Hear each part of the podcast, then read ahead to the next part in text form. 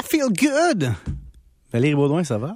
Oui, mon Dieu, je me demandais si on avait changé de station. J'étais nerveux, moi aussi. J'étais comme, voyons. Alors, Valérie, Oui. les audiences de la commission d'enquête sur la- l'attaque du Capitole visent Trump, finalement. Oui, ça vise Trump et surtout, j'essaie de, de reprendre mon calme, mais si ça, ça vise surtout, c'est ce qu'on passe de I feel good à, à Trump et de la fraude électorale, donc je vais faire une belle transition. Mais en fait, euh, oui, vraiment, les audiences publiques, la commission d'enquête pour l'attaque du Capitole, c'est de ça qu'on va parler, mais surtout de la pression de Trump sur les élus, sur les gens dans des États clés, des États comme l'Arizona, euh, des États comme la Georgie. Euh, il y en a eu de la pression aussi au Nevada, donc des États qu'on pensait ou qu'on espérait gagner et que c'est finalement, après, au, au bout quoi, de cinq jours, là, certains États, on a eu les résultats vraiment tard, qu'on a su que Joe Biden avait gagné. Et on le sait, il y a eu des preuves de ça, que euh, dans des États, il y a eu des appels de des gens comme Rudy Giuliani, l'ancien avocat personnel de Donald Trump, de Donald Trump lui-même, de ses conseillers spéciaux, pour leur dire, ben écoute, finalement, là, nous, on est sûr d'avoir gagné l'élection. On n'a pas nécessairement de preuves, mais on veut que vous fassiez quelque chose. Et c'est vraiment pas tous les élus ou toutes les personnes euh, qui ont eu de la pression qui ont décidé euh, d'aller de l'avant avec ce qu'on leur demandait. Là. Au contraire, euh, ils se sont braqués puis ont dit non, il n'y en est pas question.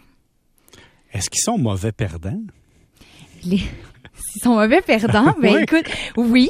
Et moi, je dis toujours, écoute, te- tu peux être mauvais perdant pendant une courte de période de temps. On l'a dit hier, mais pendant aussi longtemps, là, pendant quoi, deux ans, ça c'est autre chose.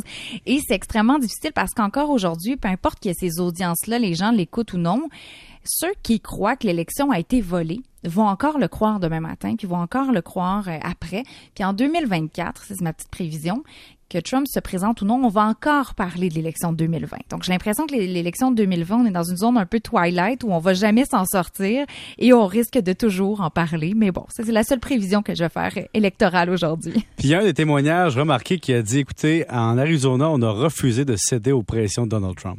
Ouais, il y a un individu en fait qui était là, qui est un républicain, Rusty Bowers. Lui, c'est le leader, euh, euh, pas démocrate, pardon, républicain de la Chambre des, représentants, des représentants là-bas, là, l'équivalent de Nancy Pelosi, on va dire, pour euh, l'Arizona. Et lui a eu des appels. Il y a eu des pressions de tellement de personnes.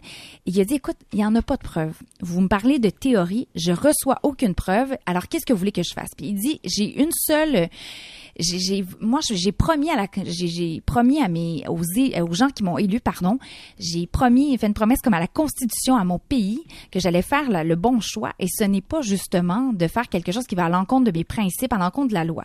Et je vais te faire entendre un extrait justement de Rusty Bowers euh, qui disait que il en revenait pas de, de ce qu'on lui disait et de ce qu'on lui demandait euh, de la part des avocats de Donald Trump. On peut l'écouter. You're asking me to do something that's never been done in history, the history of the United States, and I'm going to put my state through that without sufficient proof, and that's going to be good enough with me?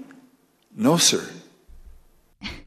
Donc, il dit, écoute, il dit, vous me demandez de faire quelque chose qui se base sur rien qui a jamais été fait dans toute l'histoire des États-Unis, sans aucune preuve, sans rien pour me démontrer qu'il y a vraiment eu cette fraude. Non, merci, tu sais, no sir, je vais, je vais pas faire ça. Donc lui, il s'est vraiment tenu debout. Puis, puis arrive, il dit qu'il y a des gens qui ont manifesté devant chez lui, euh, qui s'attaquaient Wow. à sa famille. Il s'est fait traiter de pédophile. Il y a des gens de l'extrême droite qui sont arrivés armés et qui ont parlé à ses voisins. Ça, tout ça là, a vraiment quand même dégénéré là, pour lui. Puis, à l'État de la Georgie, il y a quelqu'un qui dit qu'il était au cœur de la controverse, l'État, excuse-moi. On dit que Trump faisait des pressions pour qu'on trouve 11 000 votes. Est-ce qu'il les a trouvés? Il ne les a pas trouvés. Et ce qu'on a dit encore une fois aujourd'hui, il y avait euh, un élu, euh, le secrétaire d'État de la Géorgie, qui était là, qui était, disons, l'objet de ces pressions-là de l'autre côté de l'appel de Donald Trump, où il se faisait dire, mais j'ai besoin de 11 000 quelques voix, c'est comme ça qu'on va gagner, trouve-moi-les. Et il lui a dit, Monsieur le Président, il y en a aucune voix qui ont été déchiquetées, on n'en a pas trouvé. Euh, il n'y a pas 11 000 personnes décédées qui ont voté. Donc, je veux, je veux bien ce que vous me demandez, mais je peux pas vous le donner. Je peux pas faire. Et à un moment donné, dans la conversation, Donald Trump le menace un peu en lui disant, vous savez ce que vous faites en ce moment, monsieur, c'est criminel. C'est criminel parce que vous le savez qu'on a gagné, puis vous voulez rien faire. Vous voulez laisser les démocrates gagner, vous laissez Joe Biden gagner, donc il y aura comme une conséquence criminelle. Mais ces gens-là, encore une fois, c'est aussi des républicains qui ont dit, je veux bien vous faire gagner, mais il y a pas, y a pas, ça se base sur rien. Et aussi, même chose pour ces gens-là, euh, ils ont quand même eu euh, des impacts, disons, dans leur vie politique et leur vie privée. Puis, on a fait pression sur les gens qui comptabilisaient eux-mêmes les votes, les employés cléricaux. Oui, des employés, écoute, qui sont peut-être payés au salaire minimum, qui s'en vont travailler là-bas. Il y a eu le témoignage d'une des femmes. Elle est nommée dans l'appel. Donc, son nom est devenu public, le nom de sa mère aussi. Ils ont dit qu'elle, c'était une professionnelle, qu'elle était habituée justement de frauder dans des, élections, qu'elle avait transporté des faux bulletins de vote, qu'elle en avait détruit. Et aujourd'hui, elle l'a dit. Elle dit, voyons, je suis une citoyenne ordinaire. J'ai pas envie de faire parler de moi. Et là, j'avais des menaces de mort, des menaces de gens auprès de ma famille, de ma grand-mère. Et, et en quoi c'est valable tout ça? Et la même chose pour d'autres personnes qui ont dit, euh, il y, a- il y a un individu qui disait, écoute, ma fille s'est fait cambrioler. Euh, Les gens avaient mon adresse. Donc, c'est devenu assez grave. Puis, il y avait eu même en décembre, là, on n'est pas le 6 janvier à l'attaque du Capitole, il y avait un élu de la Georgie qui a dit, écoutez, il faut que ça cesse. Il dit, Monsieur le Président, arrêtez de dire tout ça parce qu'il va y avoir de la violence et il va y avoir des morts. Et disons qu'il avait prévu ce qui s'est passé quelques semaines plus tard là, au Capitole le 6 janvier. Vive la démocratie. Merci Valérie Baudouin. Ben merci à toi. Bonne émission. C'est très bien ça. MCG le retour.